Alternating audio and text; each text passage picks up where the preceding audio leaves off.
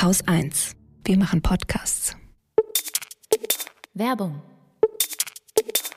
Der Lila Podcast wird präsentiert von Kiepenheuer und Witsch. Dort erscheint heute ein Buch, das aktueller nicht sein könnte, nämlich Ciao von Johanna Adoyan.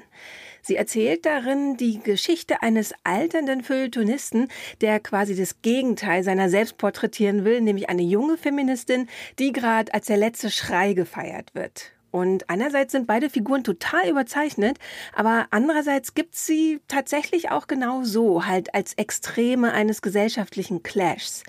Und spannend fand ich an dem Buch, wie sprachlos im Grunde beide Seiten sind. Die eine versichert sich ihre Wichtigkeit mantraartig mit dem Verweis auf Vergangenes, auf lange Texte, auf Bewunderung im Kulturestablishment. Die andere Seite krallt sich ihre Wichtigkeit qua Social Media, nutzt es als Machtinstrument. Aber auch wenn die beiden sich treffen, einen langen Abend miteinander verbringen, kommt eigentlich kein wirklicher Austausch zustande. Beide Seiten sind voneinander irgendwie fasziniert, aber dann doch lieber als Abziehbild, als als Menschen. Aber lest am besten selbst. Ciao von Johanna Adoyan erschien bei Kiepenheuer und Witsch, ist ab sofort in der Buchhandlung eures Vertrauens erhältlich. Ein Link mit mehr Infos zum Buch und zur Autorin findet ihr in den Show Notes.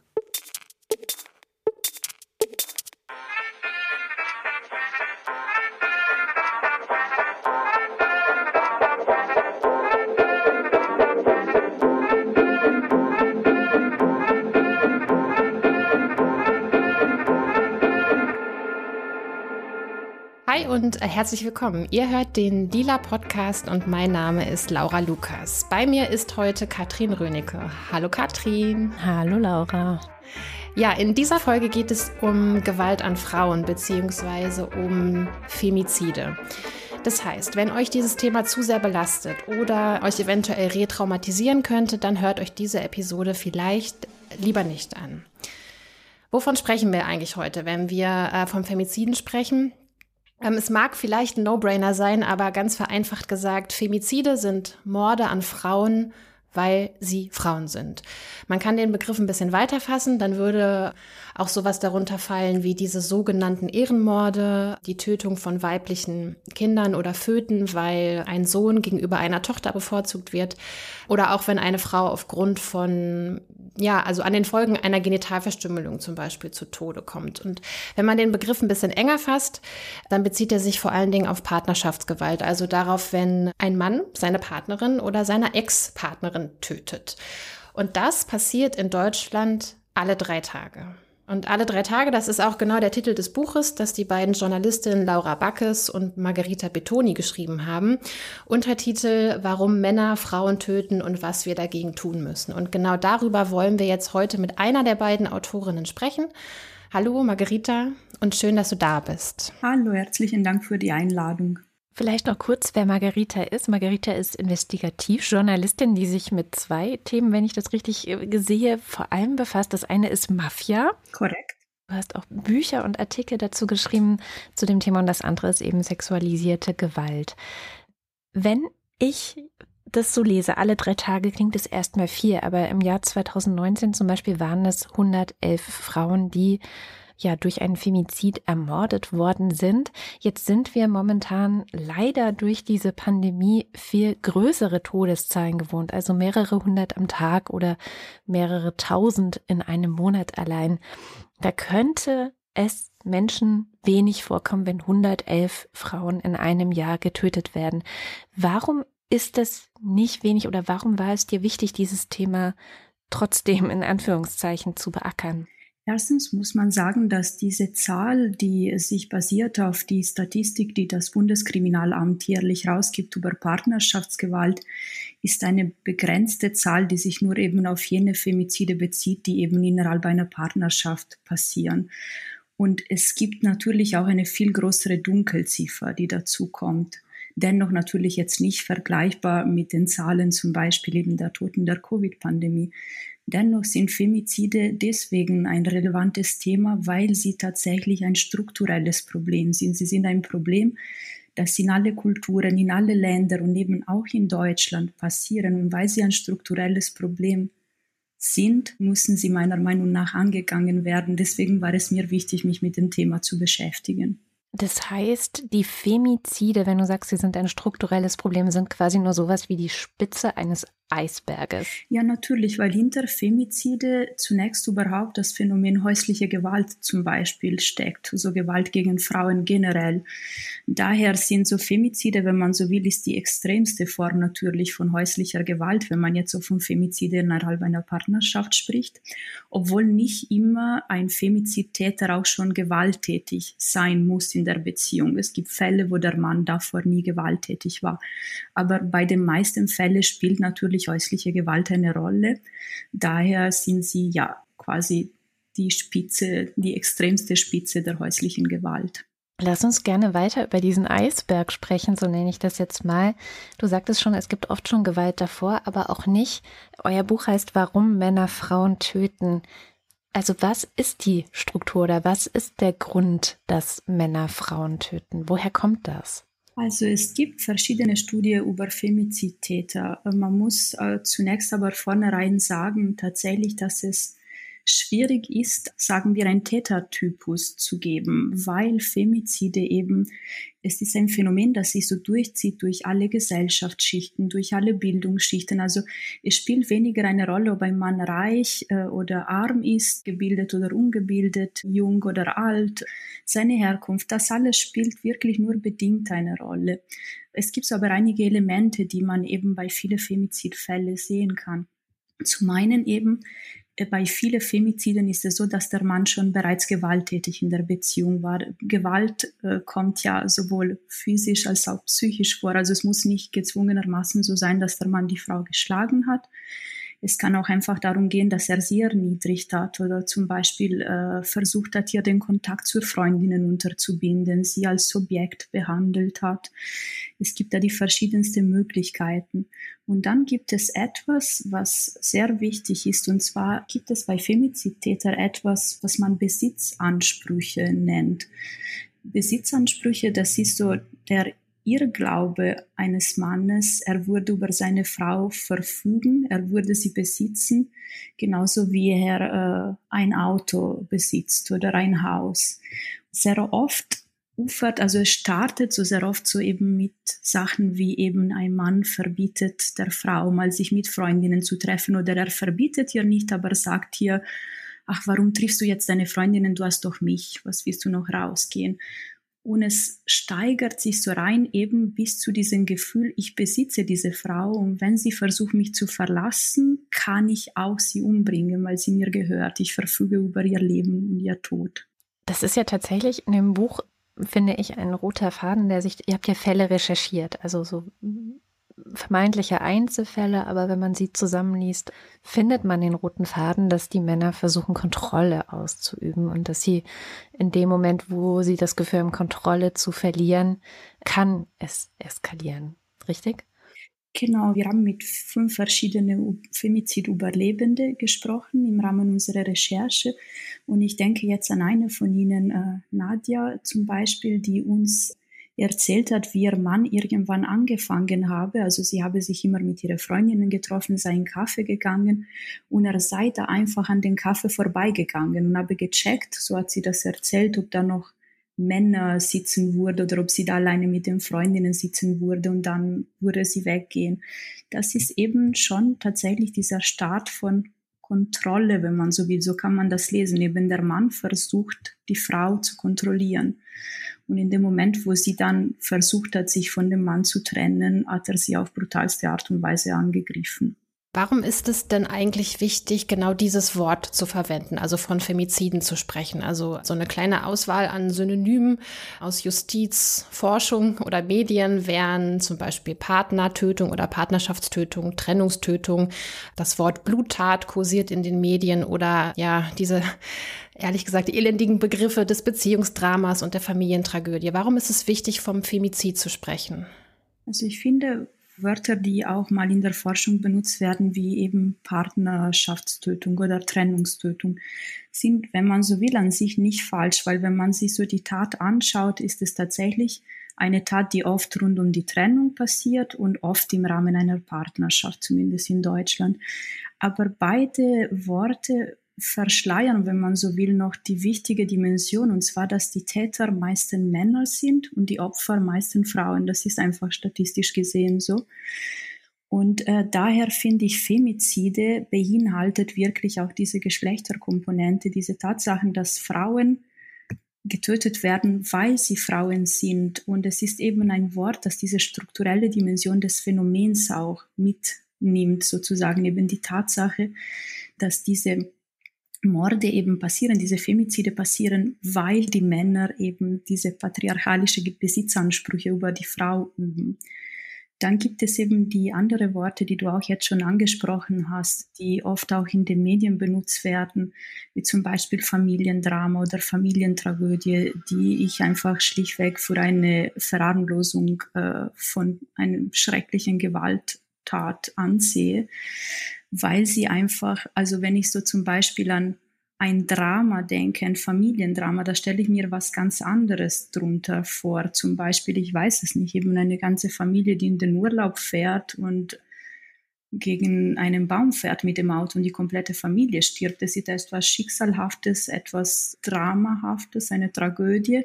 Ein Femizid ist keine Tragödie. Da gibt es einen Täter, der sich oft bewusst dafür entscheidet, seine Frau zu töten oder sie anzugreifen und nimmt in Kauf, dass er sie dabei töten könnte. Das ist nicht etwas Schicksalhaftes. Es ist etwas, sehr oft auch etwas Geplantes sogar. Ja, also eine bewusste Entscheidung und nichts, was halt einfach passiert.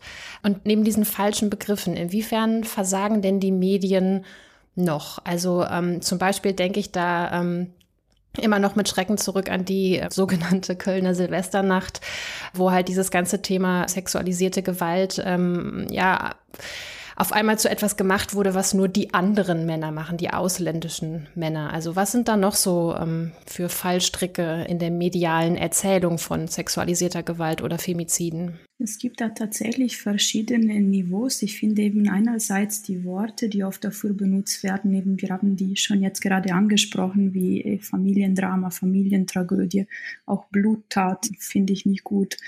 Das ist eben die eine Seite, einfach eine falsche Wahl der Wörter, die man dafür nutzt. Was ich dann auch oft sehe, gerade so, wenn man so längere Reportagen liest. Man kennt ja auch so diese True Crime Reportagen, die, die es oft gibt. Da wird sehr oft viel Platz den Täter gegeben, habe ich das Gefühl in der Berichterstattung. Das heißt, ich verstehe als Journalistin, das ist so ein bisschen der Reflex, den man hat, äh, wenn man schnell ans Thema denkt, dass man sich die Frage stellt, okay, wie passiert es, wie kommt es dazu, dass ein Mann seine Frau umbringt, die Frau, mit der er Kinder gehabt hat, mit der er jahrelang zusammengelebt hat, wie kommt es dazu? Und dann versucht man halt diese Frage zu beantworten, indem man alles über das Leben des Täters rekonstruiert und schaut, was hat er für Hobbys, wie waren seine Freunde, wie beschreiben ihn seine Freunde. Das halte ich tatsächlich aber auch für problematisch, weil man so mit dem Täter sehr viel Platz gibt und dem Opfer wirklich kaum. Und das war so einer der Ansätze, die wir uns gesetzt haben am Anfang unseres Buches, dass wir versuchen wollten, möglichst viel Frauen zu Wort zu kommen zu lassen.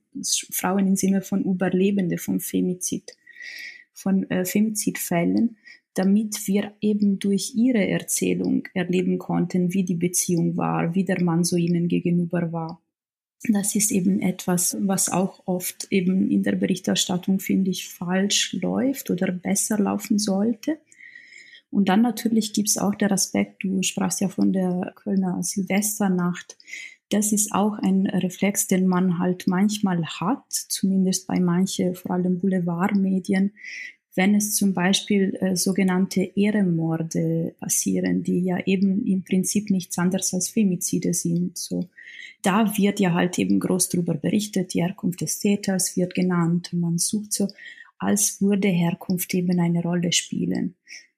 Es ist aber tatsächlich so, dass Herkunft im Sinne, also Femizide kommen wirklich in alle Länder vor. Also mir fällt, wir haben es versucht während der Recherche, wir haben uns die Frage gestellt, gibt es Länder, wo es keine Femizide stattfinden? Wir haben nicht alle Länder weltweit sozusagen nachprüfen können, aber uns fielen keine ein. Und nach ein bisschen Recherche schien es doch so zu sein, als hätten alle Länder der Welt Femizide. Das heißt, es ist ein Phänomen, das weniger mit der Herkunft zu tun hat, wenn man Herkunft als Herkunftsland versteht. Versteht man hingegen Herkunft als Familie, so Haushalt, aus dem ich komme, dann kann sich das durchaus auswirken, sozusagen auf die Weltanschauung eines jungen Mannes, aber nicht eben die Herkunft im Sinne des Herkunftslandes. Ja, ihr hattet das in dem Buch so schön geschrieben. Da gibt es den treffenden Satz, patriarchalische, traditionelle Elternhäuser, die gibt es in Anatolien genauso wie in Niederbayern. Und genau. Ja, ich finde, das beschreibt das irgendwie ähm, sehr gut. Aber auch so Sachen wie detaillierte Schilderungen der Tat in den Medien sind ein Problem, richtig? Also als wir das Buch geschrieben haben, eine große Frage, die wir selber hatten. Weil wenn man die Tat tatsächlich detailliert beschreibt, ich sprach ja eben von dem True Crime äh, Genre eben. Da kennt man es auch so, dass dann die Tat, die blutige Tat, so sagen wir, der ein Mord so eben so richtig detailliert beschrieben wird. Und das kann ja natürlich sich auch auf andere Überlebende von Femizitate wirklich als, wie heißt es, retraumatisierend wirken. Und es ist auch einfach sehr oft nicht nötig. Sehr oft macht man das einfach für den voyeuristischen Genuss, wenn man so will, in Anführungsstrichen, der Leser und Leserinnen wir hatten auch am Anfang unserer Recherche uns die Frage gestellt, wie handhaben wir das, weil unsere, die, die Überlebenden, mit denen wir gesprochen haben, waren wirklich ziemlich offen. Sie haben die Tat, die sie erlebt haben, wirklich detailliert beschrieben. Und da haben wir uns auch die Frage gestellt, ist es gut oder nicht gut, dass wir das jetzt schreiben. Wir haben uns aber dafür entschieden, das zu machen, weil wir auch wollten, dass man einmal wirklich schwarz auf weiß in einem Buch zeigt, das ist Alltag in Deutschland. Das passiert jeden dritten Tag. Wir hatten einige wirklich schreckliche Mordversuche dabei, aber da haben wir uns gedacht, wir versuchen es zu erzählen. Auf jeden Fall aber auch so, wie die Frau uns das erzählt hat, wie sie das geschildert hat. Und das fanden wir aber wichtig, dass man einmal sieht, wie brutal das sein kann. Das ist wirklich nicht nur, was heißt nicht nur, also auch eine ganz normale Mord ist Mord und ist schrecklich genug, aber genau, uns war es wichtig, das mit den Details zu erzählen. Hm. Und du hast gerade vom Alltag in Deutschland gesprochen und ihr erwähnt ähm, jetzt auch nochmal in diesem Themengebiet Medien, ihr ähm, erwähnt die ähm, DPA, die Deutsche Presseagentur, als Positivbeispiel. Was macht die DPA denn schon richtig in der Berichterstattung über Femizide? Die DPA hat sich, ich glaube, das war im Jahr 2019, eben dafür entschieden, auf gewaltverharmlosende Worte in Verbindung mit Femizide zu verzichten. Sie äh, nutzen tatsächlich, gerade wenn ich mich nicht irre, eher das Wort Frauenmord, also noch nicht das Wort Femizid, aber verzichten eben auf solche Worte wie Familiendrama, Familientragödie. Und das ist natürlich sehr wichtig, weil die DPA, die Deutsche Presseagentur, ist ja die größte Nachrichtenagentur des Landes. Das heißt, was die DPA schreibt, wird vor allem von Lokalmedien sehr oft auch komplett so übernommen, wie die DPA das geschrieben hat. Das heißt, das hat einen Multiplikatorfaktor, weil dann auch Lokalmedien eben zum Beispiel die Worte übernehmen, die die DPA nutzt. Und was die DPA auch gerade macht, was ja total gut ist, ist, dass sie eben dann auch, wenn es um Femizide geht, sie dann eben das Wort Femizid erstmal im Text nicht nutzen, aber am Ende gibt es so halt so eine Art Infokasten, in dem eben geschrieben wird, Frauenmorde nennt die Weltgesundheitsorganisation Femizide, so und so viele Femizide sind schon in Deutschland dieses Jahr passiert und das und das sind sie. Also es werden auf alle Fälle komplementäre Infos noch gegeben, dann ist es tatsächlich die lokale Redaktion oder auch so eben ein nationales Medium, ist es der Redaktion überlassen, ob sie das übernehmen wollen oder nicht, aber sie versuchen eben auch für das Phänomen zu sensibilisieren. Und das ist sehr wichtig. Und je mehr Nachrichtenagenturen das so machen, desto mehr Einfluss auch auf die Berichterstattung dann gibt. Absolut, ne? einfach um eben immer wieder zu zeigen, dass das eben keine Einzelfälle sind, sondern dass es ein strukturelles Problem ist, dass es eine strukturelle Dimension hat. Hat denn in Deutschland ähm, das Thema Femizide genügend Raum in der Debatte? Es gewinnt langsam, wirklich langsam, finde ich, peu à peu ein bisschen mehr an Raum, äh, auch in der politischen äh, Diskussion, aber es ist noch viel zu wenig.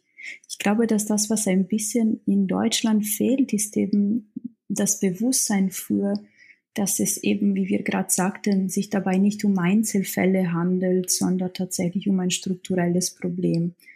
Aber es gibt schon tatsächlich immer wieder Debatte. Oft sind es die Linke tatsächlich, die das Thema äh, auch in der politischen Agenda setzen. Es gibt so verschiedene Expertinnen, die sich auch mit dem Thema kümmern. Also ich habe das Gefühl, es wird ein bisschen mehr. Man kann es ja, also ich äh, als Journalistin schaue ich auf mir Sprache an. Das Wort Femizid steht seit 2020 im Duden auch. Und ich weiß noch, ich habe meinen ersten Artikel über einen Femizidfall im Jahr 2018, glaube ich, geschrieben. Und weil ich eben keine Muttersprachlerin bin, war ich erstmal unsicher, ob man das jetzt äh, das Femizid oder der Femizid nennt auf Deutsch. Und hatte damals eben in Duden geschaut und das Wort stand nicht mal drin. Und tatsächlich wurde es jetzt aufgenommen. Und wenn es in Duden aufgenommen wird, heißt es, dass dieses Wort immer mehr benutzt wird, auch öffentlich. Äh, oder eben in Texten oder in Debatten. Aber genau, wir sind noch weit weg von einer großen, breite gesellschaftliche Debatte. Also es gibt Akteure, die darüber sprechen und viel sprechen.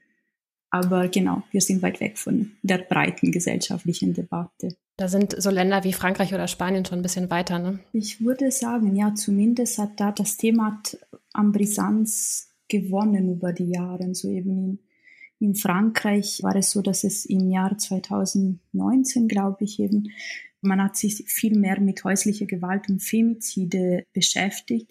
Es gab so verschiedene Demonstrationen. Anfangs waren kleine Demonstrationen von Angehörigen von Femizidopfern. Und nach einer von diesen Demonstrationen ist es tatsächlich so, dass sogar der Präsident, also das Emmanuel Macron, ein äh, Tweet und auch auf Facebook, glaube ich, also in seinen sozialen Netzwerke äh, geschrieben hat, eben meine Damen, die die Republik hat euch nicht schützen können. Und dann wurde es eben noch einen runden Tisch gegen Gewalt gegen Frauen ins Leben gerufen. Also man hat da wirklich gesehen, wie innerhalb eines Jahres dieses Thema groß an Brisanz gewonnen hat. Und das erlebt man in Deutschland noch wenig. Also es gibt auch in Deutschland Demos, die organisiert werden von verschiedenen Akteuren, aber die breite Gesellschaft eben ist noch weiter weg, habe ich das Gefühl. Zumindest so wie ich das sehen kann. Was ja wahrscheinlich auch damit zusammenhängt, dass eben diese Spitze des Eisbergs nicht als eine Spitze von einem Eisberg gesehen wird, sondern es sind halt bedauerliche Einzelfälle, wie es ja so vieles in Deutschland oft bedauerliche Einzelfälle sind, obwohl irgendeine Struktur dahinter steht, sei es jetzt Rassismus, wenn es bedauerliche Einzelfälle in der Polizei sind oder eben ja eine toxische Vorstellung von Männlichkeit auch in der Partnerschaft jetzt bei den Femiziden.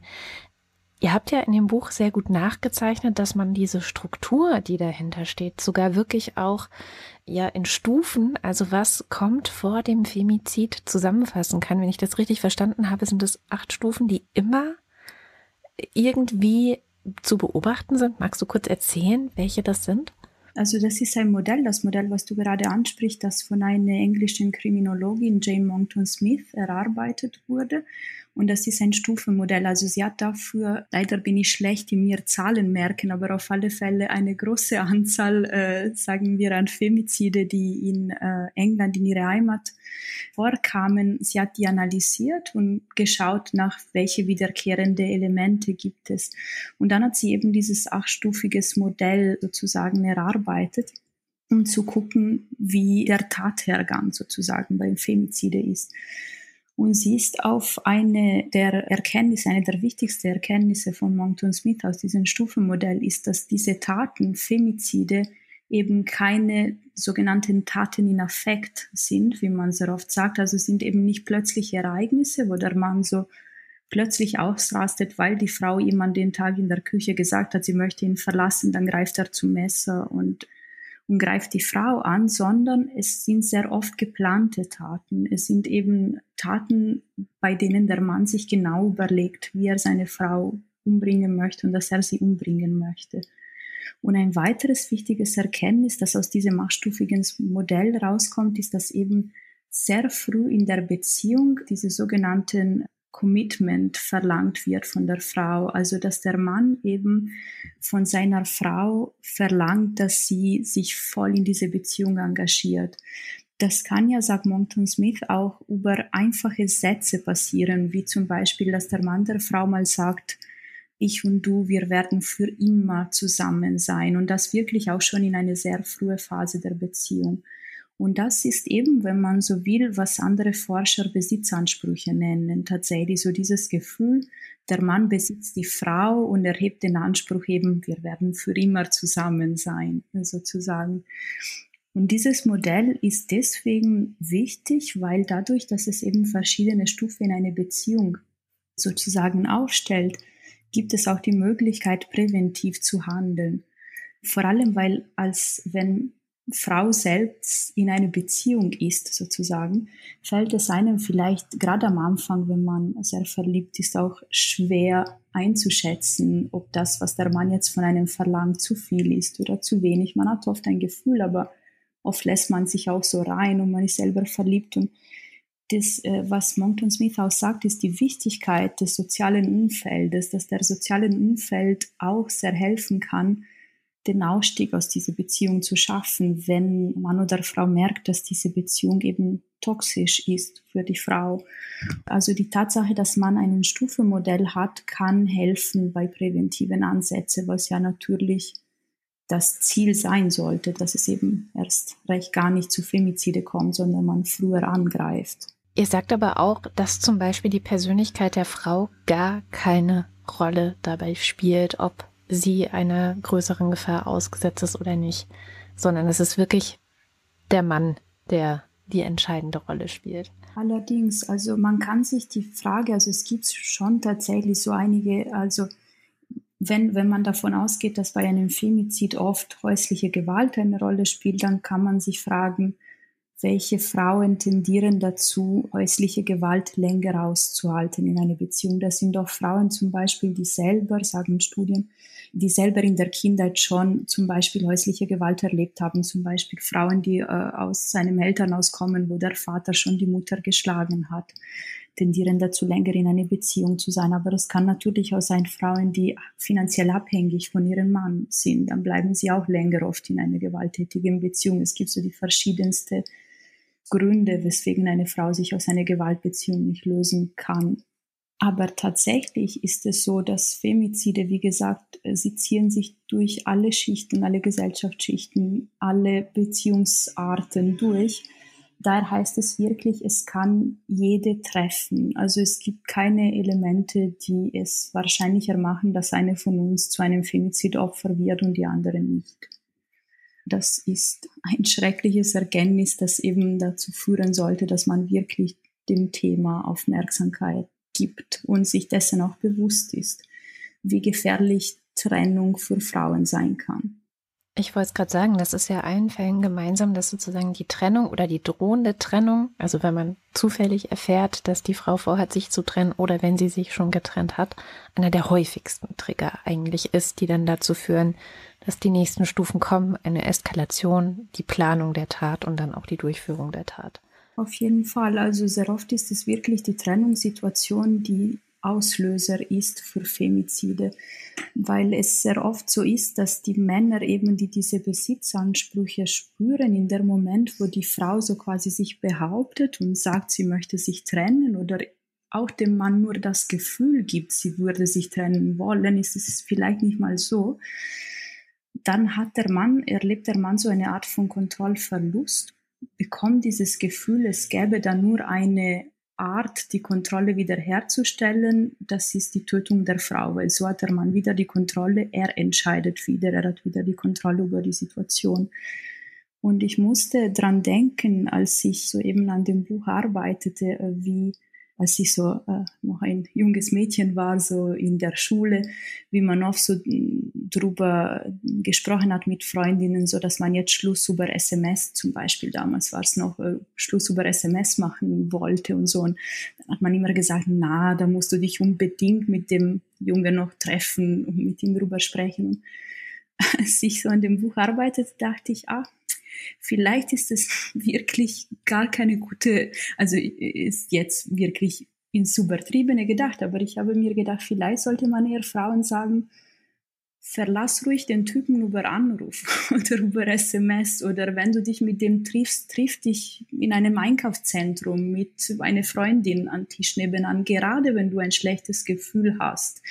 Wobei auch das will ich jetzt nicht sagen, weil äh, es gibt Fälle, wo man der Femizidfall nicht kommen sieht, aber da habe ich eben wirklich gedacht, vielleicht sollte man auch so junge Frauen dafür sensibilisieren, dass es vielleicht doch nicht schlecht ist, Schluss über SMS zu machen oder heutzutage über WhatsApp oder was auch immer. Ja. Das ist äh, witzig, wo du gerade von deiner Schulzeit sprichst, habe ich mich erinnert daran an, äh, was für Lieder man halt irgendwie damals als junges Mädchen so mitgegrölt hat. Also mir fällt gerade zum Beispiel ein, die toten Hosen und alles nur, weil ich dich liebe und nicht weiß, wie ich es beweisen soll und am Ende bringt er halt beide um. Oder auch dieser Mega-Hit von, wer war es? Ah, Kylie Minogue und Nick Cave. Genau, wo ja eigentlich auch, das ist ja eigentlich auch nichts anderes als ein romantisierter Femizid. Also wie dass es halt einfach auch wirklich so normal ist, diese Gewalt an Frauen, dass die halt uns irgendwie aus dem Radio entgegendudelt und wir das überhaupt nicht hinterfragen, sondern sogar noch mitgrölen, im Fall der Toten Hosen zum Beispiel. Auf jeden Fall, ja. Und vor allem, dass man auch dieses Gefühl vergibt durch genau solche Songtexte, dass man eben dieses Gefühl vergibt, man würde aus Liebe töten das ist auch etwas, was in der medialen Berichterstattung manchmal vorkommt, dass man eben sagt, so Mord aus Liebe oder Mord aus Eifersucht. Kein Mensch tötet aus Liebe. So, und dass man das mitgesungen hat, stimmt. Wenn man das jetzt bewusst denkt, Jahre später, ist es äh, schrecklich mhm. eigentlich. Seltsam, ja. Aber es spricht eben dafür, wie die Sache gesellschaftlich auch wahrgenommen wird, auf alle Fälle, weil Popmusik ja widerspiegelt ja auch das, was die Gesellschaft so denkt und was Gesellschaft so treibt. Ich muss auch sagen, also jenseits von Gewalt finde ich diese Besitzanspruchsdenke eine totale Red Flag in Beziehungen mittlerweile, war mir aber bis zu dem Buch gar nicht so klar darüber, warum ich so ein unangenehmes Gefühl dabei habe. Es ist mir nämlich tatsächlich auch schon begegnet in Beziehungen und ich dachte immer, das sei normal, also dass man sich trennt und dann die andere Person daraus ein Drama macht, ist ja ein Stück weit auch normal, ja, also die Person, von der man sich trennt, hat sicherlich keinen Spaß dabei und hat sicherlich auch sehr unangenehme Gefühle und muss da erstmal drüber hinwegkommen. Aber dieser, ja, dieser Gedanke, dass das etwas ist, was absolut undenkbar wäre in einer Beziehung oder dass es irgendwie, ja, dass, dass, dass eine Person Besitzansprüche an eine andere Person hat, ist mir erst durch das Buch aufgefallen, warum ich bei so mancher Trennung ein sehr, sehr komisches und auch mulmiges Gefühl hatte, auch lange Zeit danach. Also insbesondere, wenn es dann vielleicht zehn Jahre später immer noch nicht okay war und man so merkte, äh, was ist los? Also es ist doch jetzt schon sehr viel Zeit vergangen. Ich kann das auch sehr gut nachempfinden und nachvollziehen, weil man eben auch ein Stück weit sich bei Beziehungen eben vor allem am Anfang denkt, ja, es ist jetzt normal, dass äh, der eine, zum Beispiel, dass der eine Ex-Freund äh, einem hinterher trauert und noch versucht, so die Beziehung wieder gut zu machen. Es kann ja auch normal sein. Ich meine, solange sich das im Rahmen hält, so äh, dass äh, wenn man jetzt mit jemandem zusammen ist und dann sich trennt und der Mann ist jetzt weniger einverstanden oder sieht die Gründe nicht ein, dass der dann noch ein paar Mal nach Erklärungen fragt oder mal einem noch versucht, ein Geschenk zu schicken oder was weiß ich. Das kann ja auch total normal sein. Es muss ja nicht immer pathologisch und gleich so eben ein Warnsignal sein. Aber es kommt ja wirklich darauf an, so wie dann die Person agiert, wie oft sie sich meldet, ob das jetzt schon in Stalking so eben ausufert oder ob es so eben in ganz normalem bleibt. Es ist auch ein schmaler Grad, glaube ich. Deswegen ist es wichtig, auch sensibilisiert zu sein, weil es kann, glaube ich, auch relativ schnell ausufern, ohne dass man es recht schnell merkt. Also auf alle Fälle sollte man, und es ist super wichtig, dass man mit den Tätern arbeitet, also dass man auch mit Männern arbeitet.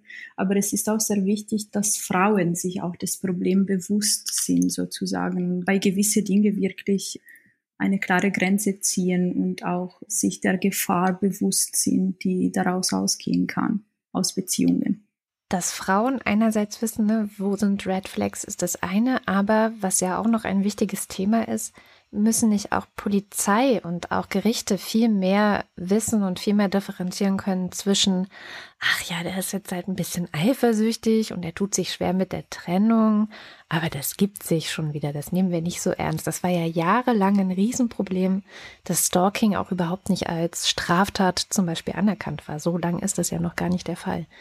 Ja, auf jeden Fall. Also das ist auch etwas, was wir feststellen konnten, also äh, Laura, meine Co-Autorin und ich, als wir mit unseren Überlebenden, mit den Femizid-Überlebenden gesprochen haben. Viele von ihnen zum Beispiel, ich glaube, es waren sogar drei von fünf, haben uns gesagt, wir haben ja nämlich die Frage gestellt, ob sie zur Polizei gegangen seien, weil in manchen Fällen war der Mann entweder schon bedrohlich oder war gewalttätig gewesen.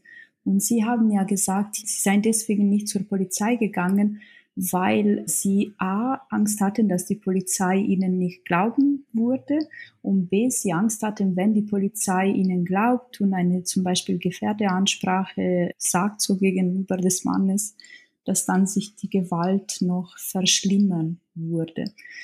Das heißt, es gibt schon eine Art Misstrauen, zumindest seitens der Frauen, mit denen wir gesprochen haben. Das ist jetzt natürlich nicht repräsentativ für alle, aber es gibt schon diese Art Misstrauen gegenüber Institutionen und vor allem gegenüber Ermittlern, ob man dann geglaubt wird und ob das was bringt. Das heißt, es wäre schon sehr wichtig, dass Ermittler in der Lage sind, Frauen dieses Gefühl zu vergeben, dass es schon was bringt, zur Polizei zu gehen weil oft ist es tatsächlich so, dass Frauen, vor allem gerade Frauen, die in einer gewalttätigen Beziehung leben, dass sie sich zum Beispiel auch dafür schämen, dass sie diese Gewalt erleben. Es ist, äh, sie, sie sprechen darüber auch nicht vielleicht mit der Familie oder mit Freundinnen oder Freunden, weil sie sich eben schämen dafür, dass sie diese Gewalt erleben und sich davon nicht lösen können oder einfach, weil sie auch nach außen so eben dieses familiäres, heiliges Bild äh, aushalten wollen. Es gibt auch viele verschiedene Gründe. Und tatsächlich ist die Polizei diejenige, weil es zum Beispiel ein Nachbarn hört einen heftigen Streit eskalieren, es ruft die Polizei. Und oft ist es so, dass tatsächlich die Polizei überhaupt die Ersten sind, die überhaupt merken, dass es in dieser Beziehung Gewalt gibt. Also ist die Rolle der Polizei, kann es durchaus sehr, sehr wichtig sein. Es muss ja aber eben attraktiver werden, vielleicht durch mehr Sensibilisierung, Arbeit von Ermittlungsbehörden, von Justizbehörden, dass sie eben wissen, wie sie sich zu verhalten haben gegenüber Frauen, gegenüber Überlebenden. Es gab ja auch diesen einen Fall, den ihr schildert. Klar, kann man sagen Einzelfall oder nicht, aber ich höre auch sowas in anderen Bereichen oft, dass die Polizei keine Zusammenhänge herstellt. Also, dass ein Täter in einer vorherigen Beziehung schon gewalttätig war, beziehungsweise wegen Vergewaltigung, ähm, glaube ich, sogar angeklagt war. Und die Polizei trifft auf die neue Frau, auf die neue Freundin, auf die neue Beziehung. Eine Polizistin sagt, so wissen Sie überhaupt, wer Herr B ist? Und sie kann es aber gar nicht einordnen, was diese Frage bedeuten könnte. Und es ist auch schon wieder vorbei, das Gespräch. Also sie bekommt gar nicht gesagt, es gibt da diese Vergangenheit, von der sie vielleicht gar nicht wissen, aber die im Zweifel, wenn wir ihnen das jetzt mal erzählen würden, ihr Leben retten könnten. So. Es war, glaube ich, sogar eine weibliche Ermittlerin, wenn ich mich gerade richtig erinnern kann. Die habe das sogar nicht weitergeführt, sei dabei geblieben und äh, die Frau, die später Überlebende, habe da auch nicht gerade mehr nachgefragt, aber sie hat soeben gesagt, sie hätte sich gewünscht, dass die Polizei ihr das gesagt hätte. Wir hatten noch eine andere äh, Überlebende, die auch erzählte, wie sie erst, als das Prozess dann losging gegenüber ihr Ex-Freund, dass sie erfahren habe, wie er schon ihre Ex-Freundin, ich weiß gerade nicht, ob gestalkt oder auf alle Fälle, er hatte sich schon gegenüber der Ex-Freundin äh, auf alle Fälle schlimm verhalten. Und ja, da fragt man sich auch zum Beispiel, wieso, gerade vor allem jetzt in dem ersten der zwei Fälle, von denen wir sprachen, wieso da die Polizei nicht mehr eingegriffen habe. Das kann ich jetzt in dem Konkretfall nicht beantworten, aber mehr Sensibilisierung, Arbeit würde natürlich nicht schaden. Es wäre sogar wesentlich wichtig und musste wahrscheinlich dazugehören. Ja, es ist tatsächlich etwas, wo ich das Gefühl habe, es ist ein strukturelles Problem bei der Polizei ist, weil ich kriege mit von Menschen aus dem öffentlichen Leben, häufig auch Frauen, die bedroht werden, äh, im Internet bedroht werden, Hass und Gewalt und auch komische Briefe in ihren Briefkästen finden und so. Und wenn die die Polizei darauf hinweisen, das sieht aus wie bei einer Bekannten von mir, die auch solche Briefe bekommt, dass das gar nicht weiter nachverfolgt wird, sondern wie Einzelfälle behandelt wird, anstatt vielleicht mal Fäden zu ziehen, wie man es aus dem Film kennt, wo da eine große Karte ist und irgendwelche Pins reingesteckt werden und Fäden miteinander verknüpft werden. Aber das ist wahrscheinlich ein anderes Thema. Ja, aber es ist tatsächlich ein wichtiges Thema, auf jeden Fall sogar sehr zentral, finde ich auch. Weil wenn man davon ausgeht, also dass eben in manche der Fälle, die wir hatten, es häufig rauskam, dass der Mann nicht zum ersten Mal gewalttätig war, wenn da mehr vielleicht vermerkt werden würde, man versuchen würde zu gucken, handelt dieser Mann zum ersten Mal so oder hat er bereits schon so gehandelt, dann würde man vielleicht eben auch bessere Zusammenhänge ziehen können und auch eine bessere Gefahrenlage besser einschätzen können. Wie gefährlich ist gerade diese Beziehung? Ja, genau. Auch bei der Dokumentation und Aufarbeitung solcher Fälle werden ja einfach Zusammenhänge nicht hergestellt und Schlüsse nicht gezogen. Also eines der größten Mankos dieser PKS, der polizeilichen Kriminalstatistik, ist ja eben unter anderem, dass ähm, sie nicht die Vorgeschichte abbilden kann oder ähm, auch gar keine Aussage macht über die Motivation der Täter. Also da müsste sich auch noch einiges verändern. Ne? Genau, ja. Die polizeiliche Kriminalstatistik des Bundeskriminalamtes, die basiert auf die polizeiliche Kriminalstatistik der verschiedenen Landeskriminalämter.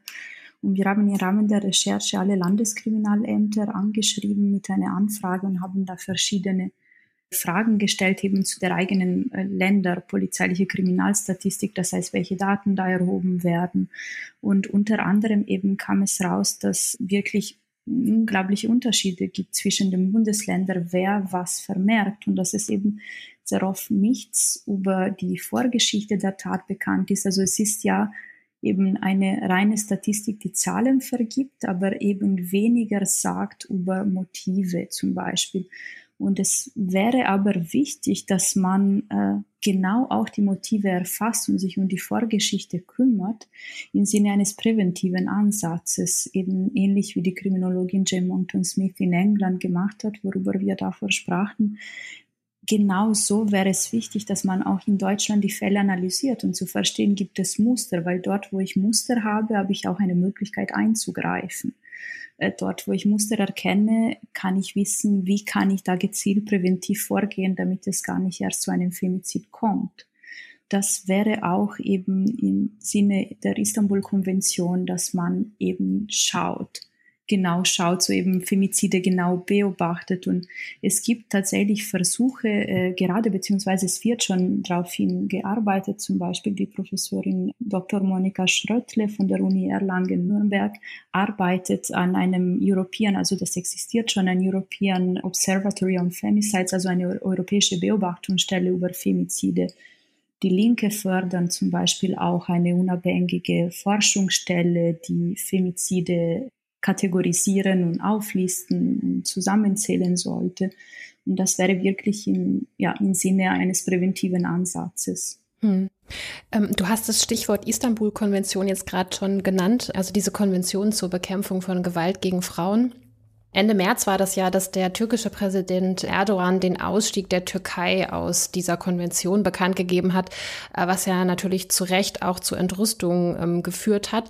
Was ich tatsächlich gar nicht wusste, bevor ich euer Buch gelesen habe, ist, dass ja nicht mal Deutschland die Istanbul-Konvention so richtig zufriedenstellend in deutsche ähm, Strafgesetzgebung übersetzt hat. Also das hat zum Beispiel auch was zu tun mit der Unterscheidung zwischen Mord und Totschlag im deutschen Recht oder mit dem, was Richter und Richterinnen so als mildernde Umstände anerkennen.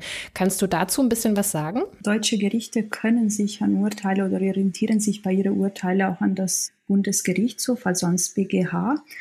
Das BGH hat tatsächlich einen Urteil, ich glaube, es war im Jahr 2007 oder 2008, auf alle Fälle hat es ein, nicht ein Urteil, sondern es hat ein wegweisender sozusagen äh, ja, Urteil gegeben, in dem es gesagt hat im Prinzip, dass also da, es kann als strafmilder angesehen werden, die Tatsache quasi, dass die Trennung von Opfer ausging und dass der Mann durch die Tötung sich dessen beraubt, was er eigentlich nicht verlieren will, sozusagen. Er will diese Beziehung nicht verlieren und dann bringt er die Frau um. Und weil er sich dessen beraubt, was er eigentlich nicht verlieren will, kann das von einem Gericht als strafmildernd angesehen werden.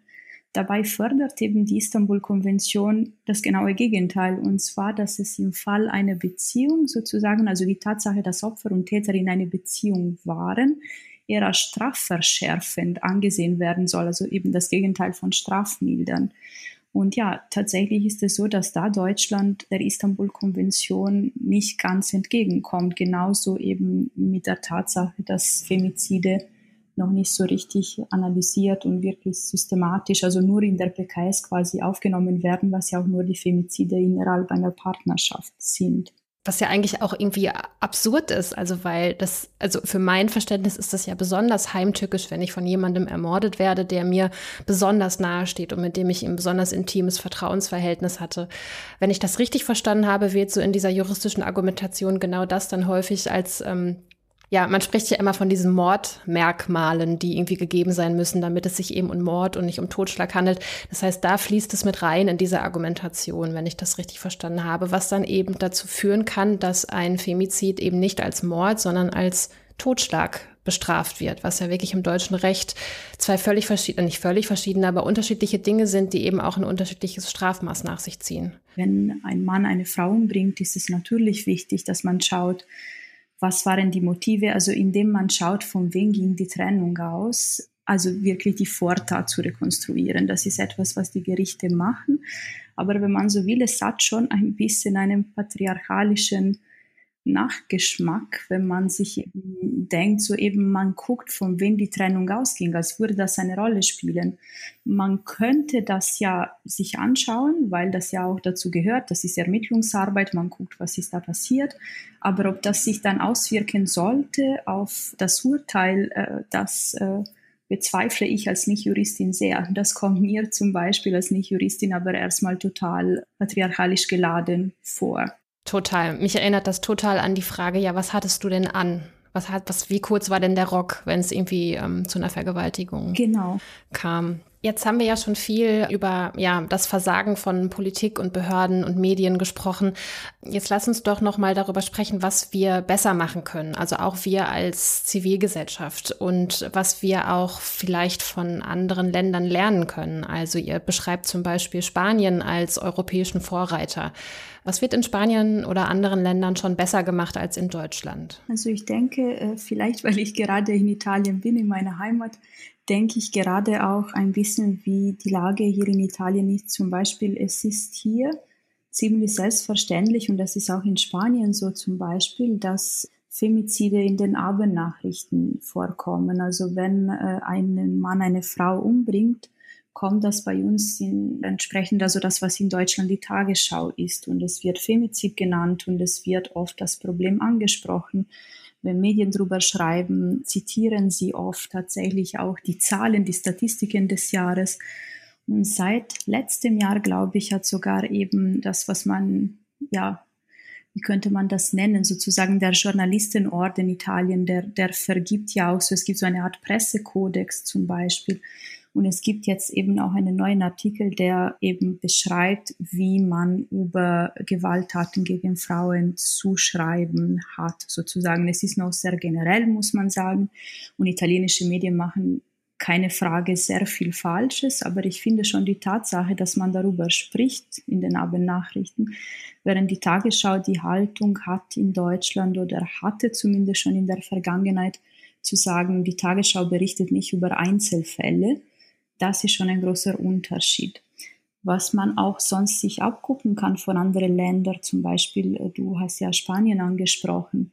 In Spanien gibt es halt die Möglichkeit, zum Beispiel bei Gewalttätern, bei Männern, die gewalttätig gegen Frauen waren in einem besonderen Maßen, dass sie eine Art so elektronischen Armband zum Beispiel bekommen und diesen elektronischen Armband, daran kann die Polizei sehen, wo sich der Mann befindet. Und wenn der Mann zu nah an die Frau geht, bekommt sowohl die Polizei ein Alarmsignal, als auch die Frau selber, die trägt bei sich ein Gerät, das so ähnlich wie ein Handy sein konnte. Und dann weiß sie, der Mann nähert sich.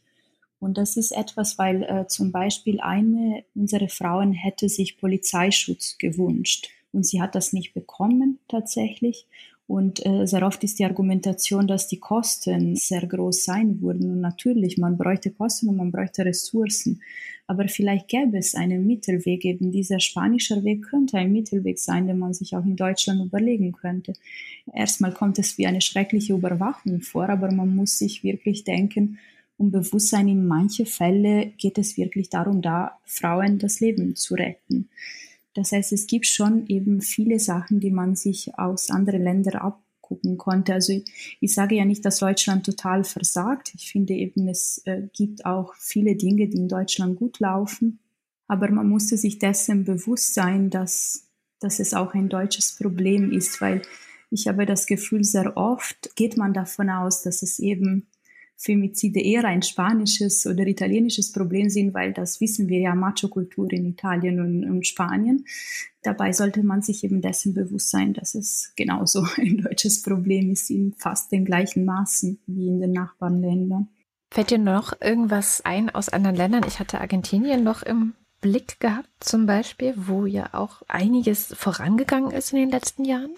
Tatsächlich eben in südamerikanischen Ländern ist das Thema Femizide wird sehr oft thematisiert, ist auch ein großes Problem in manchen Ländern, zum Beispiel in Mexiko äh, sind die Zahlen eben absolut jetzt nicht vergleichbar mit den Zahlen in Deutschland. Was in Argentinien wirklich entstanden ist nach dem Femizid an einer junge Frau, ist äh, diese eben äh, Neonamas-Bewegung.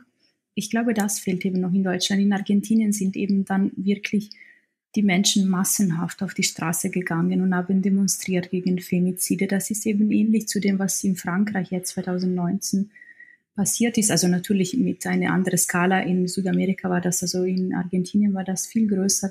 Aber das ist etwas, was in Deutschland noch fehlt. Es werden auch zum Internationalen Tag gegen Gewalt an Frauen Demos organisiert. Aber sie sind noch nicht so massenhaft, wie sie sein könnten, finde ich. Also es ist ein bisschen schade, weil man das Gefühl hat, die Leute, die daran teilnehmen, sind genau jene Menschen, die schon dafür sensibilisiert sind, sind genau jene Frauen, Männer, äh, alle Menschen, die sich so halt so eben schon dafür interessieren. Und es fehlt eben diese massenhafte Teilnahme einfach. Und das wäre ja was, was Schönes, weil nur wenn von uns als Gesellschaft auch die Förderung rausgeht, dass wir das nicht mehr hinnehmen wollen, dass Frauen zu Opfer von Gewalt werden, dass Frauen zu Opfer von Femizide werden, dann üben wir auch Druck auf die Politik und dann motivieren wir die Politik auch viel mehr zu machen. Und ich würde mir wie so oft einfach wünschen, dass diese Sensibilisierung wirklich schon im Kindesalter anfängt. Also in den, dass es irgendwie in den Kitas schon losgeht, dass wir halt lernen, ähm, dass wir Konflikte nicht mit mit Gewalt lösen, dass wir da halt äh, Gleichberechtigung beibringen, in, in Männerbilder, Frauenbilder hinterfragen. Und was ich zum Beispiel auch nochmal sehr toll fand, in eurem Buch habt ihr auch nochmal ähm, hervorgehoben, die Bedeutung, die tatsächlich Gefühle spielen. Also auch aus psychologischer Sicht weiß man ja, ähm, Gefühle sind wie so eine Art Kompass für unsere Bedürfnisse und zeigen irgendwie gerade an, was passiert mit uns, äh, wird hier gerade eine Grenze überschritten, brauche ich was. Ich glaube, ihr habt es beschrieben als ähm, Verhaltensanzeiger sozusagen. Ne? Dass also viele Männer äh, einfach daher, dass sie überhaupt keinen Umgang mit ihren Gefühlen äh, gelernt haben, schlicht nicht mitkriegen, dass sie gerade extrem wütend werden oder dass irgendwie mit ihnen gerade was passiert, sich was anbahnt und die dann auch im Nachhinein tatsächlich schockiert oder erschreckt auch von ihrem eigenen Verhalten sind, weil die halt so überhaupt gar keinen Bezug zu sich selbst, ihren Bedürfnissen, ihren ihren Gefühlen haben. Und das wird halt immer so ein bisschen belächelt, so. Ja, Männer müssen mal irgendwie weinen lernen oder müssen mal mit ihren Gefühlen klarkommen. Es ist immer so ein bisschen so in dieser lächerlichen Ecke. Ähm, aber ich finde, an dem Punkt wird das einfach nochmal richtig schön deutlich, was das eigentlich für ein basaler Punkt ist. Auf jeden Fall, ja, das hat uns eben eine äh, Expertin, die jahrelang Täterarbeit gemacht hat, also eben mit täterhäuslicher Gewalt gearbeitet hat. Sie hat uns wirklich sehr klar beschrieben, wie es sehr oft bei den Männern, die eben Gewalt ausüben, die sehr oft übrigens Männer sind, die in der Kindheit selber Gewalt erlebt haben, sozusagen, wie sie auch wirklich wegen dieser Gewalt, das sie erlebt haben in der Kindheit, ihre Gefühle versuchen auszublenden, sozusagen, weil dann ist man halt eben nicht mehr traurig, dann ist es egal, dass der Papa die Mama oder einen selber schlägt und dann versuchen sie so quasi ihre Gefühle auszublenden. Und Gefühle sind dabei, wie du eben auch schon sagtest, sind genau wichtige Warnzeichen, weil wenn ich merke, ich werde wütend, kann ich über meine Wut arbeiten. Ich kann sozusagen denken, oh, diese Situation macht mich jetzt wütend. Ich gehe jetzt einmal mal spazieren und entspanne und komme dann in eine halbe Stunde zurück. Aber wenn ich diese Wut oder wenn ich die Traurigkeit nicht spüre, wenn ich nicht spüre, dass ich traurig werde, weil meine Freundin sich zunehmend von mir löst und ich merke, sie will gehen sozusagen und ich, dann gehe ich mit einem Freund und spreche drüber und vielleicht komme ich auf schönere Gedanken und denke, dass es dennoch ein Leben gibt nach dieser Beziehung oder so. Wenn ich das alles nicht spüre oder wenn solche Männer so etwas nicht spüren, dann ist es oft so, dass sie eben tatsächlich plötzlich gewalttätig reagieren können und dann eben selber überrascht sind von dem, was sie gemacht haben. Und es ist wirklich wichtig, dass man daher lernt oder gerade bei Männern versucht, ihnen beizubringen, ihre Gefühle auszudrücken. Und ich glaube, wir haben das auch im Buch, aber wir mussten so dran denken an Sätze, die wir alle gehört haben, entweder im eigenen Freundes- oder Familienkreis, so eben wie wenn ein Junge mal weint und die Mama dann sagt so, jetzt sei doch nicht, also Jungs weinen nicht, sei doch kein Mädchen oder so, so etwas ähnliches. Es ist ja nur ein Satz, aber es ist ein Satz, der schon einiges sagt, so, weil man schon dieses Gefühl bekommt, als Junge äh, ist es nicht okay zu weinen. Dabei ist es voll okay und es ist eben voll okay, alle Palette der Emotionen zu spüren. Und äh, ja, das sind so eben Kleinigkeiten, bei der aber auch eben jeder Einzelne äh, drauf gucken kann. Sozusagen so jeder Einzelne, der ein Kind mal hat, oder es muss nicht mal das eigene Kind sein, es kann ein Kind in der Schule sein, das Patenkind sein, was weiß ich, aber dass man wirklich versucht schon vom Kindesalter diese verschiedenen Vorstellungen an Weiblichkeit und Männlichkeit abzubauen. Dass man versucht, Sachen wie geschlechtliche Vielfalt beizubringen. Wir sprechen ja jetzt den ganzen Podcast nur von Frauen und Männern, weil es um das Thema geht, Mord an Frauen, aber natürlich, dass man versucht, so die geschlechtliche Vielfalt beizubringen und eben auch einfach zu sagen, es gibt kein typisch männlich, typisch weiblich, eben, dass man versucht, so diese Erwartungen, die man hat, abzubauen, weil das alles wirkt sich auch aus auf die Weltanschauung, die dann man hat. Und es sind einfach patriarchale Muster, die man dann überträgt sozusagen.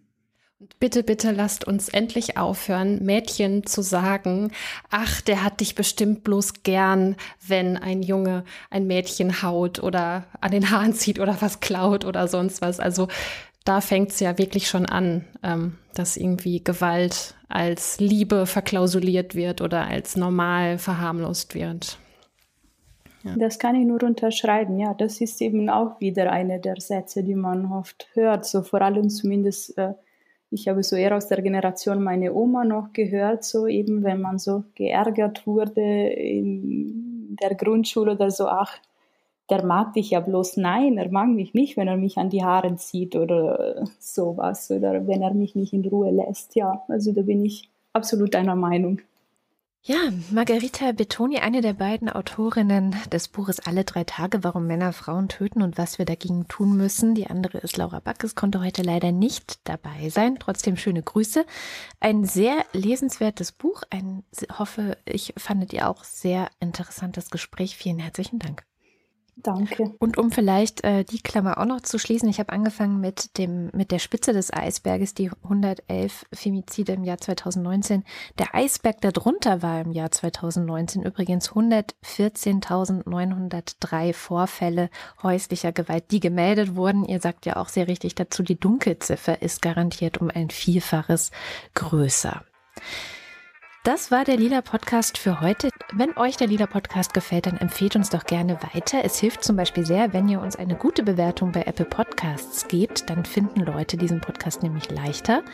Und wenn ihr es euch leisten könnt, dann schmeißt doch gerne noch irgendwie ein paar Euros in unsere Hüte. Das sind verschiedene, die ihr alle auf lila-podcast.de slash unterstützen finden könnt. Da gibt es Steady und Patreon oder auch die Direktüberweisung. Und wenn ihr bei Apple Podcasts ein Abo abschließt, dann bekommt ihr übrigens den Feed komplett werbefrei und ab und zu, wenn wir Pause machen, noch eine Bonusfolge obendrauf. Das Ganze gilt übrigens auch für Steady und Patreon. Wenn ihr vom Lieder Podcast nicht genug bekommen könnt, dann abonniert uns gerne auch auf Twitter oder Instagram. Bei Twitter halten wir euch über aktuelle feministische Themen, die weltweit gerade passieren, auf dem Laufenden. Und bei Instagram bekommt ihr jeden Montag einen Buchtipp aus unserer Redaktion und immer wieder auch Einblicke in unsere Arbeit. Falls ihr vielleicht ein kleines Unternehmen oder ein tolles Produkt habt, das super zum Lila Podcast passt, schreibt uns. werben.haus1.fm ist die Adresse. Dann tauschen wir uns gerne miteinander aus, ob wir vielleicht zusammenarbeiten können. Das war's für dieses Mal. Mein Name ist Katrin Rönecke und mein Name ist Laura Lukas. Und wir freuen uns, wenn ihr in zwei Wochen wieder einschaltet.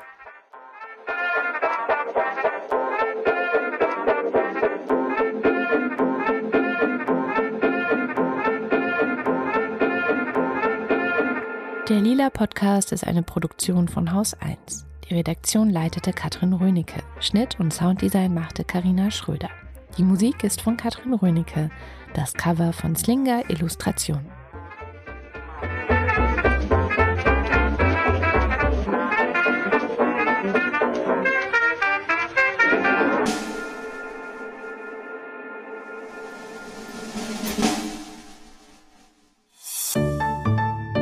Haus 1. Wir machen Podcasts.